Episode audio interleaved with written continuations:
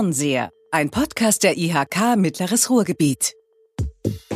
Herzlich willkommen beim Fernseher, dem Podcast zur Wirtschaft in Zeiten neuer Normalität hier aus dem Mittleren Ruhrgebiet. Und wir haben heute die Episode 21 äh, uns vorgenommen.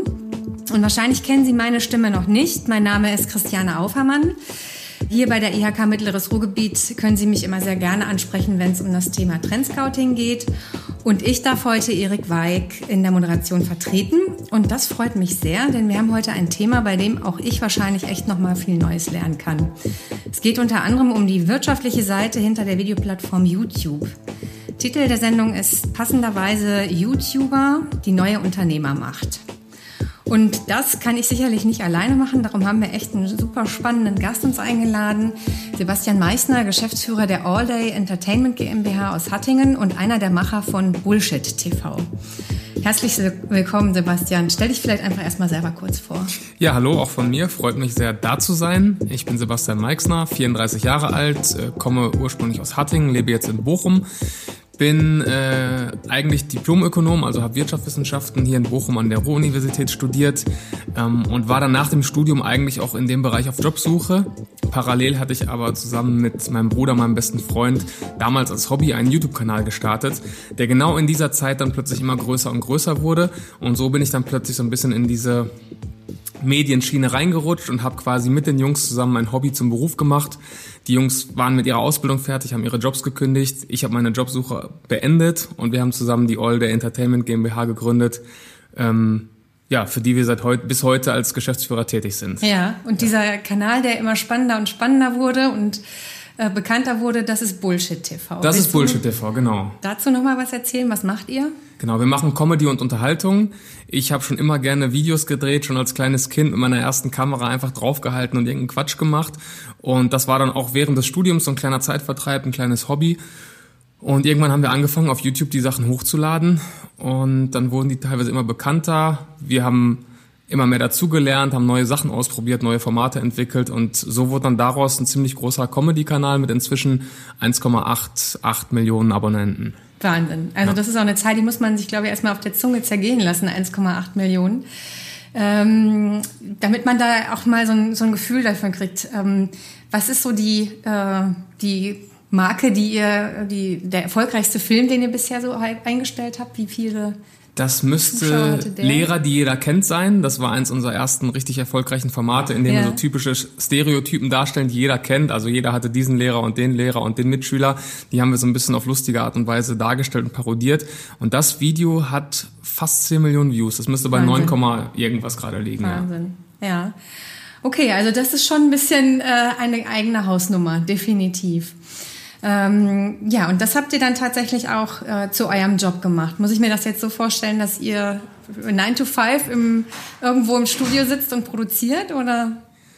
In der Anfangszeit war das tatsächlich so. Da haben wir uns wirklich 24-7 um den Kanal gekümmert. Wir sind auch deswegen dann zu dritt nach Köln gezogen, 2013, 2014, da Köln damals so ein bisschen die YouTube-Hochburg war. Da gab es die ersten Netzwerke, da gab es die ersten Studios, da gab es die ersten Managements und da gab es dann eben auch viele Drehs und viele Möglichkeiten. Da haben sich viele YouTuber untereinander auch vernetzt.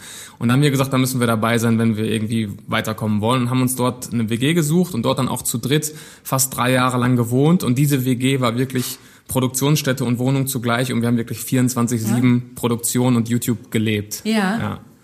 Und dann seid ihr aber aus Köln ähm, wieder zurück sozusagen ins Ruhrgebiet gekommen, richtig? Genau, denn in den drei Jahren sind natürlich auch viele Nebenprojekte entstanden. Mit der steigenden Reichweite kamen natürlich auch andere Anfragen. Jeder von uns hat eigene Interessen. Ich bin sehr im Sport- und Basketballbereich unterwegs. Mhm. Chris kümmert sich viel um Musik. Phil ist im Gaming-Bereich unterwegs. So hatte jeder dann irgendwann auch seine eigenen Interessen. Plus wir waren mit der Firma nicht mehr an Köln gebunden und haben dann gesagt, wir würden gerne zurück nach Hause und sind dann eben zurück nach Bochum gegangen und haben jetzt hier in der Nähe auch unser eigenes Studio, weil wir relativ schnell gemerkt haben, so ein gemeinsamer Ort wie die WG damals, der fehlt uns schon. Mhm. Und jetzt haben wir eben hier im Ruhrgebiet unser Büro und Studio. Ja. ja. Und ähm, ihr macht das sicherlich äh, nicht mittlerweile nur noch aus, aus Spaß, sondern ihr verdient da wirklich auch Geld mit. Wie muss ich mir das vorstellen? Also was sind da die Einnahmequellen? Also die wahrscheinlich bekannteste Einnahmequelle ist natürlich die Umsatzbeteiligung direkt durch YouTube. Jeder, der schon mal ein YouTube-Video gesehen hat, weiß, vorher läuft meistens Werbung, die ich mir ansehen muss, beziehungsweise auch manchmal überspringen kann. Und wann immer Werbung ausgestrahlt wird vor deinem Video, wirst du an den Umsätzen, die YouTube damit generiert, beteiligt. Und das Geld wird dann eben jeden Monat ausgeschüttet. Und natürlich, je mehr Views du hast, umso mehr Geld verdienst du damit. Und wenn du dann irgendwann in Bereiche kommst, wo du mehrere Millionen Views im Monat machst, ähm, kannst du irgendwann auch davon leben, ja. Äh, ja. Das, ist, das ist eine Möglichkeit, Umsätze zu erzielen.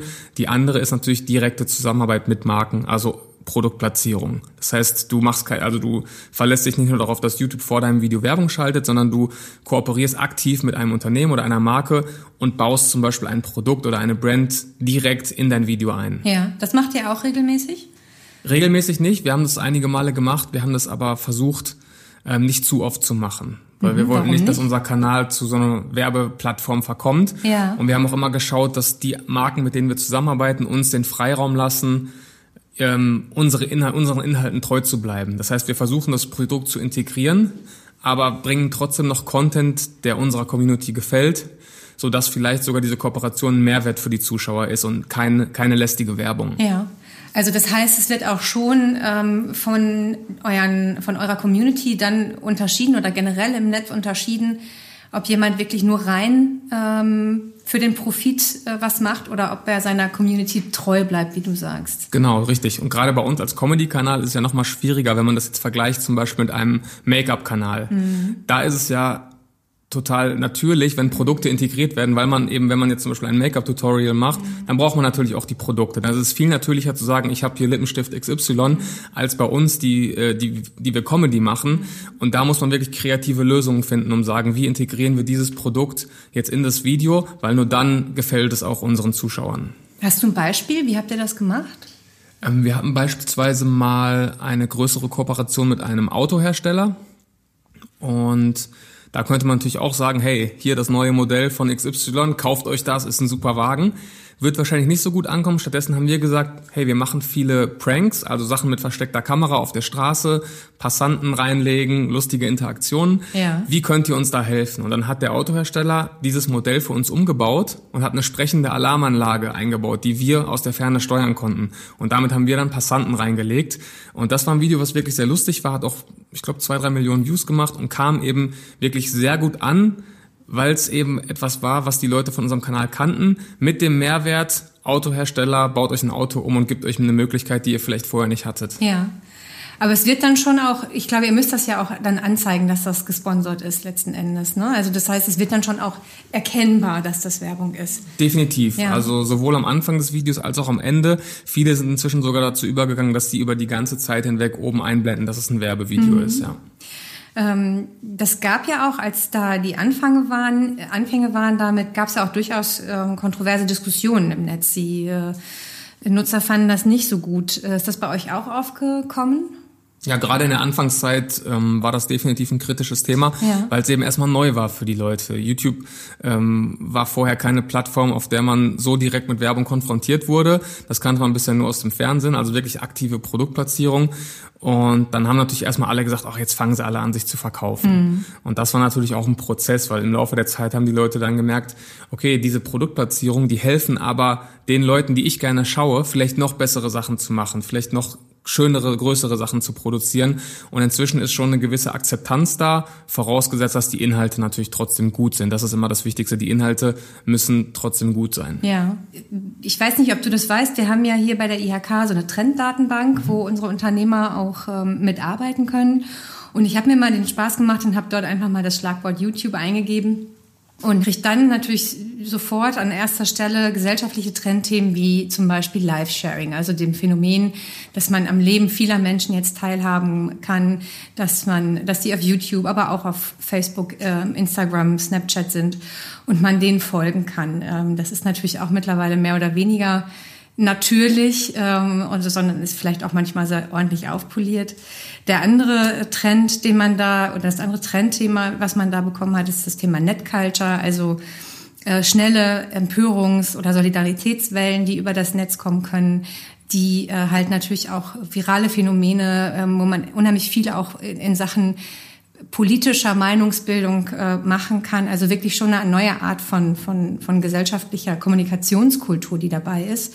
Manchmal auch Popkultur, wenn es Cat-Content ist oder sowas, also äh, Katzenvideos. Ähm, das sind so die gesellschaftlichen Aspekte. Danach ist im Trendmanager aber unheimlich viel Marketing, also unheimlich viele Möglichkeiten, das Ganze auch für Werbung ähm, aus, auszuschlachten, wenn ich das mal so hm. sagen darf. Was ist es denn für dich? Ist es mehr Gesellschaft oder ist es mehr Werbung? Die Plattform YouTube jetzt? Mhm, genau. Also das Schöne an der Plattform ist ja eigentlich, dass jeder Creator sein kann und jeder genau das machen kann, was er möchte und auch das publizieren kann, was er möchte. Und auf der anderen Seite, auf der Konsumentenseite, dass jeder auch das konsumieren kann, was er möchte. Also möchtest du jetzt einfach nur dich aufs Sofa legen, ein bisschen unterhalten werden, möchtest Cat-Content konsumieren, mhm. kannst du das machen. Aber du kannst dich inzwischen auch zu jedem gesellschaftlichen, politischen, international relevanten Thema informieren, auch gut informieren. Natürlich ist da wichtig, dass man in der Lage ist, Dinge einzuordnen mhm. und zu gucken, ist das seriös, was ich mir hier gerade anschaue, wie habe ich das einzuordnen. Ähm, dadurch, dass eben eben jeder veröffentlichen kann. Es ist mhm. natürlich auch eine gewisse Gefahr, die dahinter steckt. Aber richtig angewendet ist das ja eigentlich das Schöne an der Plattform. Jeder kann das machen, was er möchte und als Konsument kann jeder das konsumieren, was er möchte. Ich glaube, das liegt so ein bisschen in der, in der eigenen Hand, ja. Mhm. Aber es ist ja schon so, dass Unternehmen, ähm, die sich damit ähm, auseinandersetzen, auch mittlerweile sehr gut geriffen haben, dass sie, wenn sie, ähm, wir bleiben jetzt mal bei YouTube, wenn sie da präsent sind, ich meine, das ist ja, glaube ich, auch die zweitgrößte Suchmaschine, dass sie da auch wirklich gute Umsätze oder Umsatzzuwächse mitmachen können. Glaubst du, das wird irgendwann mal kippen? Inwiefern? Also, dass äh, YouTube-Nutzer irgendwann vielleicht genervt sind davon, dass es nur noch Werbung ist oder dass das, das kommt immer auf den Content an, wie ich eben schon mhm. gesagt habe. Also wenn es wirklich nur Werbung ist, dann wird es irgendwann kritisch. Da gibt es auch schon Kanäle, die daran gescheitert sind, dass sie irgendwann gesagt haben, okay, wir müssen das jetzt melken, wir müssen das ausschlachten. Ja. Wir haben gerade so eine Reichweite und so einen großen Hype, sagt man ja immer gerne. Ja. Äh, wir versuchen das, das jetzt zu maximieren, so schnell wir können. Und das ist vielleicht kurzfristig erfolgreich, aber irgendwann haben sich die Zuschauer auch dann danach satt gesehen, denn das ist ja nicht mehr das, weshalb man den Kanal ursprünglich gestartet ja. hat. Also ein Kanal wird ja erfolgreich durch guten Content oder durch eine interessante Person, die vielleicht ihr Leben teilt und nicht durch Werbung. Und Werbung ist eine Möglichkeit, das, was man sich aufgebaut hat, irgendwann zu monetarisieren aber es sollte nicht dann irgendwann die Hauptsäule des Kanals werden, weil dann wenden sich die Zuschauer ab und das ist dann immer so ein bisschen der schmale Grat, auf dem man sich bewegt. Aber ihr nutzt ja auch, glaube ich, nicht nur den Kanal, sondern ihr macht ja auch noch andere Sachen, um ähm, zu monetarisieren. Was macht ihr denn sonst noch? Also mit All Day äh, Entertainment. Genau. Ne? Also wir sind jetzt seit einiger Zeit dabei, ähm, All Day auch in der in der Kommunikation nach außen so ein bisschen mehr als Produktionsfirma auch mhm. darzustellen. Ähm, wir sind unter anderem Medienpartner der VfL Sparkassenstars, also der mhm. lokale Basketballverein hier und und fangen jetzt auch an, äh, Aufträge für Unternehmen anzunehmen, Imagevideos, Event-Movies oder auch Webseiten zu programmieren. Also da sind wir relativ kompetent, dadurch, dass äh, Phil und Chris, also die anderen beiden Jungs, beide die Ausbildung zum Mediengestalter absolviert haben damals. Das heißt, wir können eigentlich ähm, alles abdecken, was in dem Bereich wichtig ist. Und da positionieren wir uns gerade auch so ein bisschen, dass wir nicht nur die Leute vor der Kamera sind, sondern dass wir auch hinter der Kamera versuchen, uns dann Standbein aufzubauen für die Zeit nach YouTube, wann immer das sein wird. Ähm, ja, soll die Olde Entertainment äh, GmbH auf jeden Fall weiter bestehen bleiben. Haben sich die Inhalte eurer Videos über die Jahre eigentlich weiterentwickelt? Ihr macht das ja jetzt auch schon ein paar Jahre. Ja, durchaus. Also die Inhalte haben sich auf jeden Fall weiterentwickelt, die Schwerpunkte auch. Ähm, wir machen das jetzt also den Kanal gibt es seit zehn Jahren, richtig aktiv machen wir es seit acht. Du machst natürlich nicht mehr die gleichen Sachen, die du 2012 gemacht hast. Ähm, die Plattform hat sich auch geändert, die Community hat sich geändert, die ist älter geworden. Also wir haben eine relativ alte Community für YouTube-Verhältnisse und natürlich entwickeln wir neue Formate, probieren Sachen aus. Die funktionieren mal gut, mal schlecht, ja. dann lassen wir es wieder sein. Aber es gibt natürlich auch so Evergreens oder Klassiker, wo sich die Leute heute noch freuen, wenn wir die nach vier, fünf Jahren mal wieder rausbringen. Ja. Also das ist immer auch so ein bisschen, wir gehen eigentlich meistens danach, worauf haben wir jetzt Lust. Und es gibt auch noch Sachen, die haben wir vor fünf Jahren gemacht, da haben wir jetzt noch Spaß dran. Und wenn wir dazu Lust haben, dann machen machen wir die auch heute noch, ja. Kann man denn auch als Unternehmen was so richtig falsch machen, wenn man auf YouTube geht?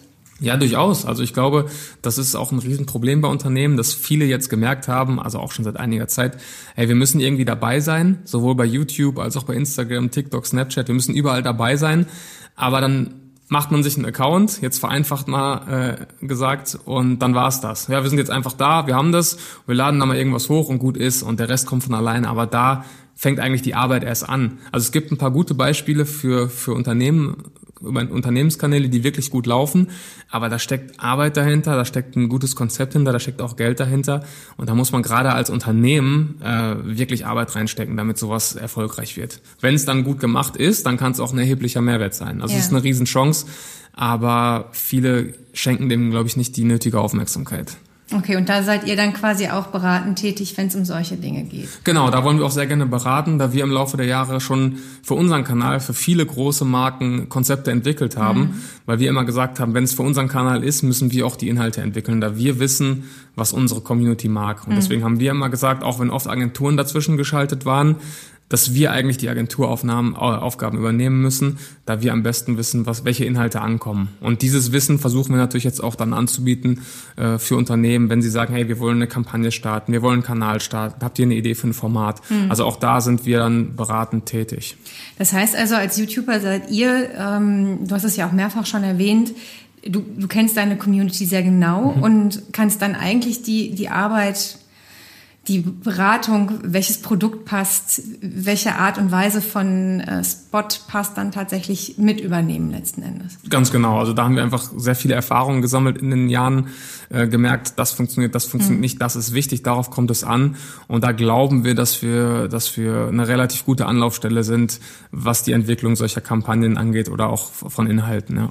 Was ich äh, gesehen habe, bei 1,8 Millionen ähm, Abonnenten ist es aber auch nicht immer so, dass jedes Video wahrgenommen wird. Das liegt auch an diesem wahnsinnig spannenden, ominösen Algorithmus, den YouTube da hat, richtig? Ganz genau. Also es ist schon lange nicht mehr so, dass die Anzahl der Abonnenten dann am Ende auch der Anzahl der Views auf jedem einzelnen Video entspricht. Die Zeiten sind lange vorbei, da nicht mehr jeder Abonnent das Video angezeigt bekommt. Also wir haben teilweise Formate, wenn es 100.000 Leute schauen, sind 70.000 davon nicht Abonnenten. Wow. Das heißt, die Abonnenten sind im Endeffekt nur noch so eine kleine Testgruppe, ähm, die YouTube nutzt, um zu schauen, ist das ein gutes Video, bekommt das viel Aufmerksamkeit, interagieren die Leute mit dem Video, sprich Likes, Kommentare, teilen sie es und wie hoch ist die Watchtime? Die Watchtime ist auch ein sehr wichtiger Faktor, sprich also die Zeit, die das Video angeschaut wird. Also wenn das Video zehn Minuten lang ist und die Leute es im Schnitt acht Minuten schauen, ist es eine gute Watchtime mhm. als Beispiel. Und je höher die Watchtime, desto, desto mehr spielt YouTube das Video eben an andere Nutzer aus. Das heißt, es ist wichtig, gerade am Anfang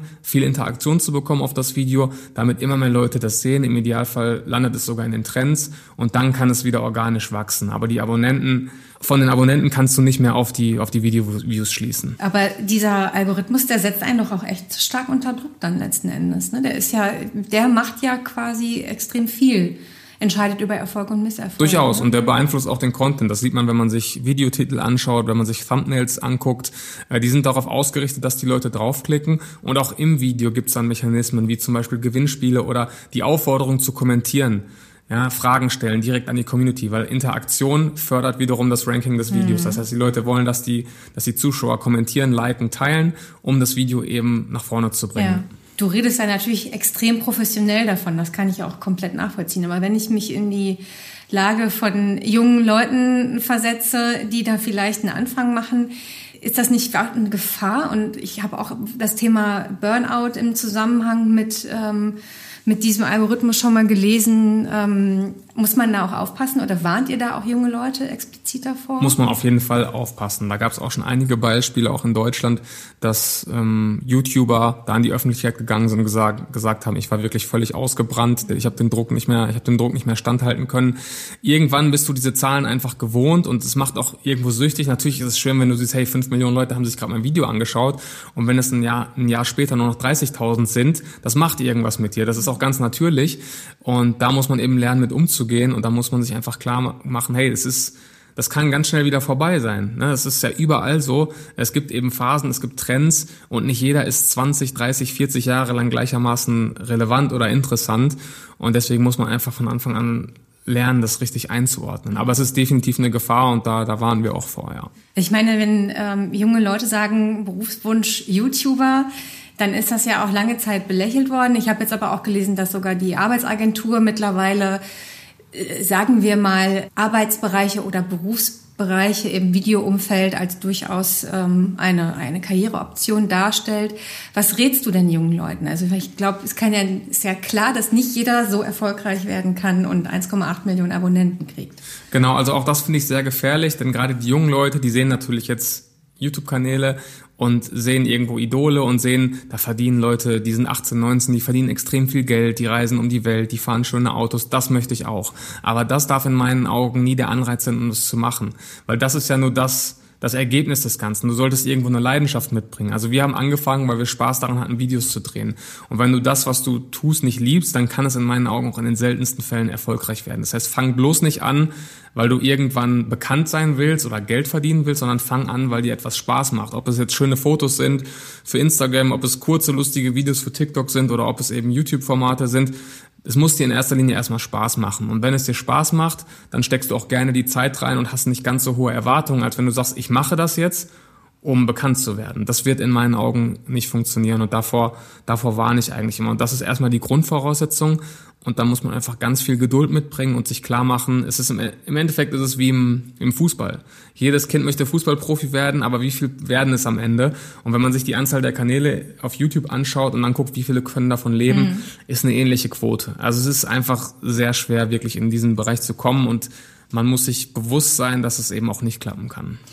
Ja, vor allen Dingen beschreibst du ja auch, dass es echt extrem harte Arbeit ist. Genau. Wenn ich mir anhöre, was du alle, was ihr da alles äh, entsprechend gemacht habt. Also das muss man ja wahrscheinlich auch nochmal mit bedenken. Ne? Das ist sehr viel Arbeit, genau. Und ähm, wir empfehlen auch immer, verlasst euch nicht drauf. Ähm, ich habe ein abgeschlossenes Studium, die Jungs hatten eine abgeschlossene Ausbildung. Das heißt, wir hätten auch immer die Möglichkeit gehabt, wieder in unsere Berufe zu gehen oder uns in unseren Bereichen etwas zu suchen. Also ich würde nie empfehlen, alles auf diese eine Karte zu setzen, dass ich jetzt erfolgreicher YouTuber äh, werde. Was äh, waren das für Ausbildungen, die dein Bruder und dein bester Freund haben? Beide Mediengestalter. Mediengestalter, genau. genau.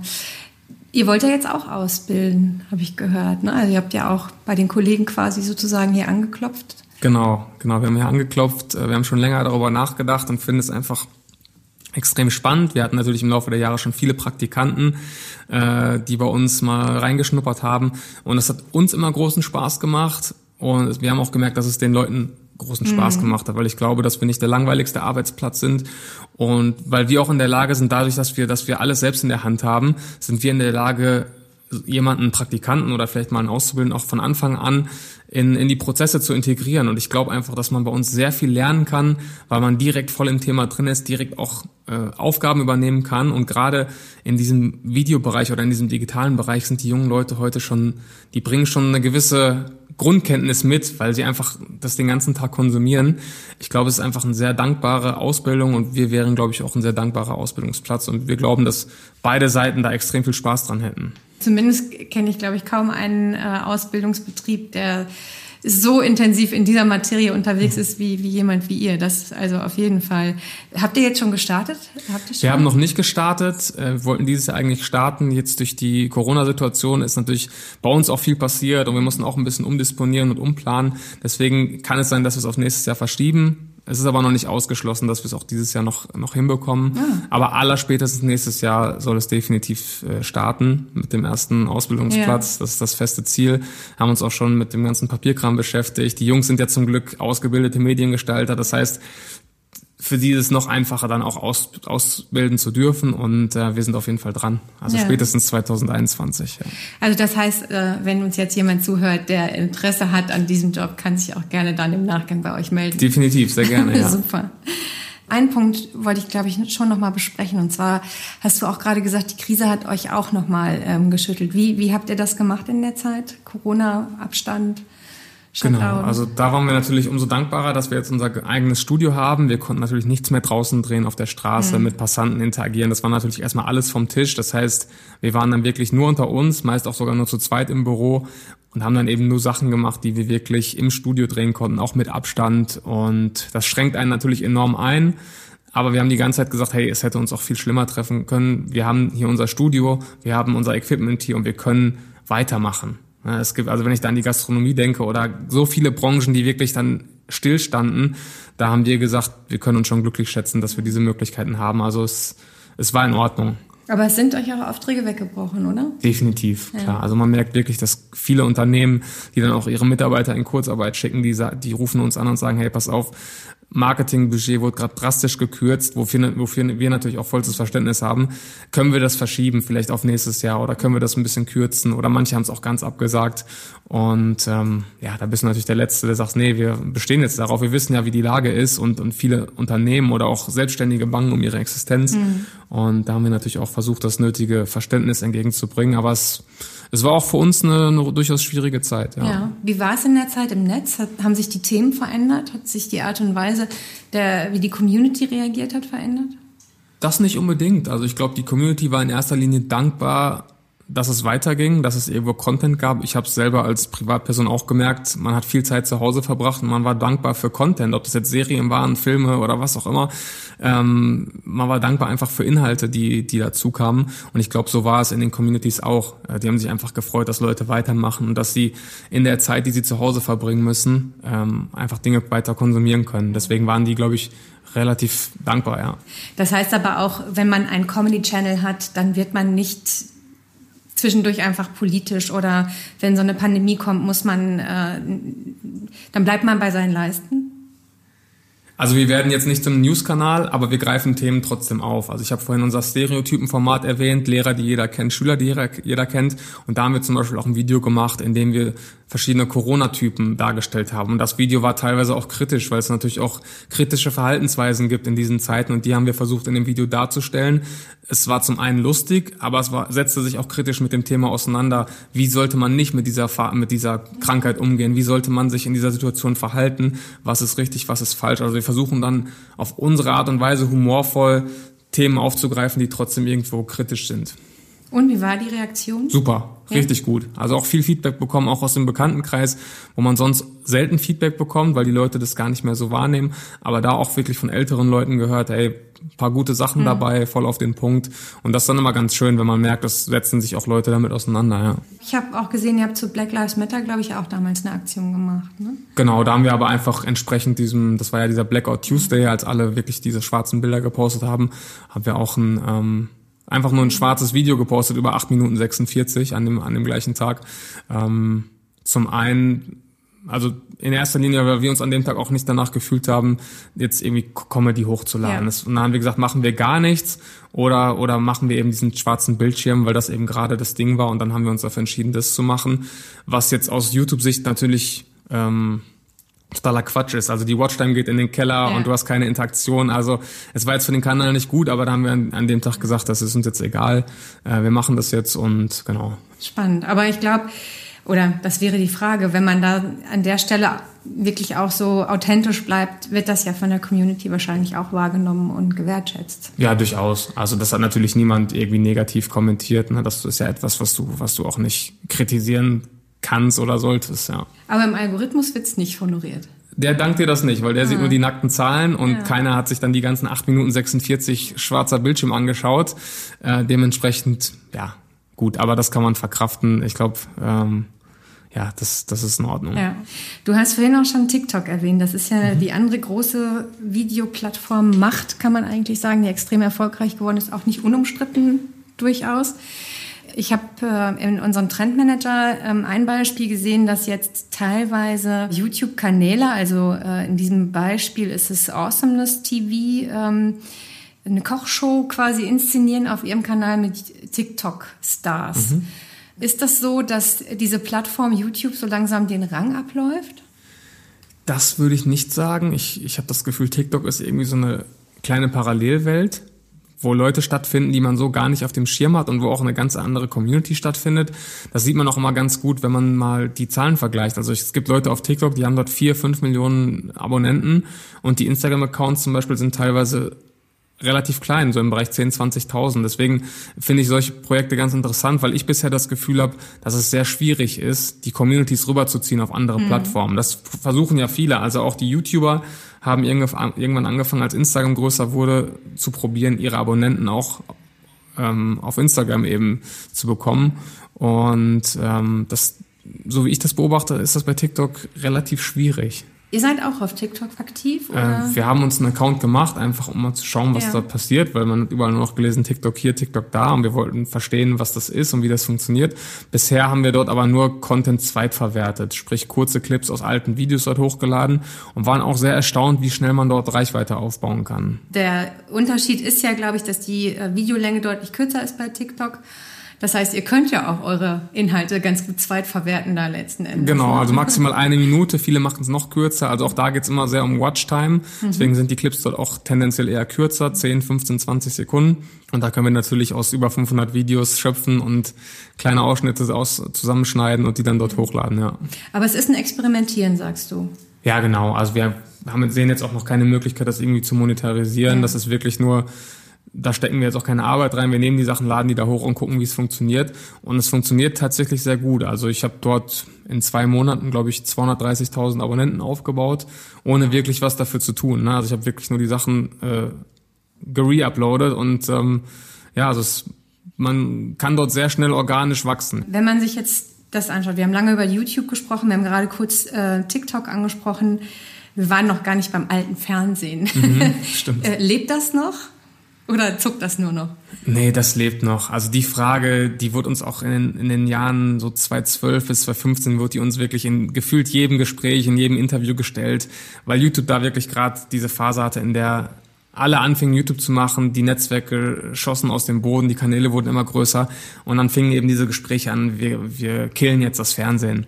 Und ich habe damals schon immer gesagt, das glaube ich nicht. Ich glaube einfach, das Fernsehen wird irgendwann merken, dass es sich so ein bisschen auf YouTube zubewegen muss oder generell auf diese Digitalisierung zubewegen muss. Und genau das passiert ja jetzt mit den ganzen Streaming-Plattformen. Also jeder große Sender hat inzwischen auch seine eigene Plattform. Die Inhalte werden auf YouTube zweitverwertet, auf Instagram, auf Snapchat. Und äh, das klassische lineare Fernsehen gibt es zwar so noch, aber inzwischen finden ja auch alle großen Sender auf den Plattformen mhm. statt, äh, bieten Streaming an und ähm, ich glaube, alle Seiten haben da so ein bisschen voneinander gelernt. Es wird hybrider, ne? Genau, es wird ja. hybrider. Aber ganz aussterben wird das Fernsehen, glaube ich, nie, weil es sich eben auch weiterentwickelt. Was rätst du einem klassischen Unternehmen, deren Marketingbudget hat, Fernsehwerbung oder YouTube-Werbung?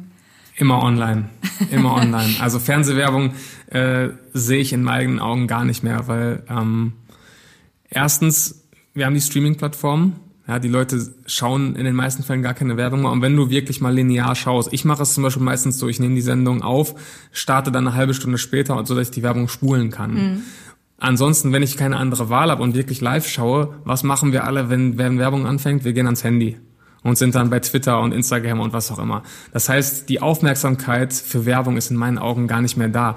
Und ähm, ich bin der Meinung, dass zu viel Geld in Fernsehwerbung fließt, definitiv, weil ich glaube, es wird immer weniger aktiv wahrgenommen. Ich bin mir sicher, äh, jemand aus dem Fernsehbereich hätte die Antwort anders, da hätte die Antwort anders gegolten. Aber dann bleiben wir wieder auch wahrscheinlich bei dem Punkt, dass es vielleicht irgendwann auch der Fall ist, dass man aufpassen muss, dass das ganze Online-Geschäft äh, durch zu viel Werbung nicht kippt. Wobei, ich glaube, ich habe im Hinterkopf, dass jemand, der sein Geschäftsmodell versteht, auch weiß, dass das nicht mit Werbung übertreiben darf. Genau. Wenn ich jetzt noch mal einen, einen letzten Blick in unseren Trendmanager werfe, da habe ich gesehen, dass es mittlerweile kann man sogar Lernzertifikate äh, durch YouTube-Videos erwerben. Also es gibt ein Startup, Prodeus heißen die, äh, die haben eine Google-Erweiterung herausgebracht, wo man dann entsprechend YouTube-Videos anschaut und am Ende einen digitalen Abschluss äh, findet. Ist das was, wo sich YouTube vielleicht neu äh, auch in Richtung Bildungseinrichtung weiterentwickeln kann? Hast du ja, definitiv. Ich meine, gerade in der Zeit, in der wir aktuell leben, ist es ja relevanter denn je. Also wir mussten ja alle, also gerade Schulen und Unis mussten ja umdenken. Wir gehen jetzt gerade, äh, wenn ich hier an die Ruhr-Uni schaue oder auch an viele andere Unis, ins zweite Online-Semester, was wirklich nur über, über Zoom und Skype und so weiter stattfindet, also wirklich nur online.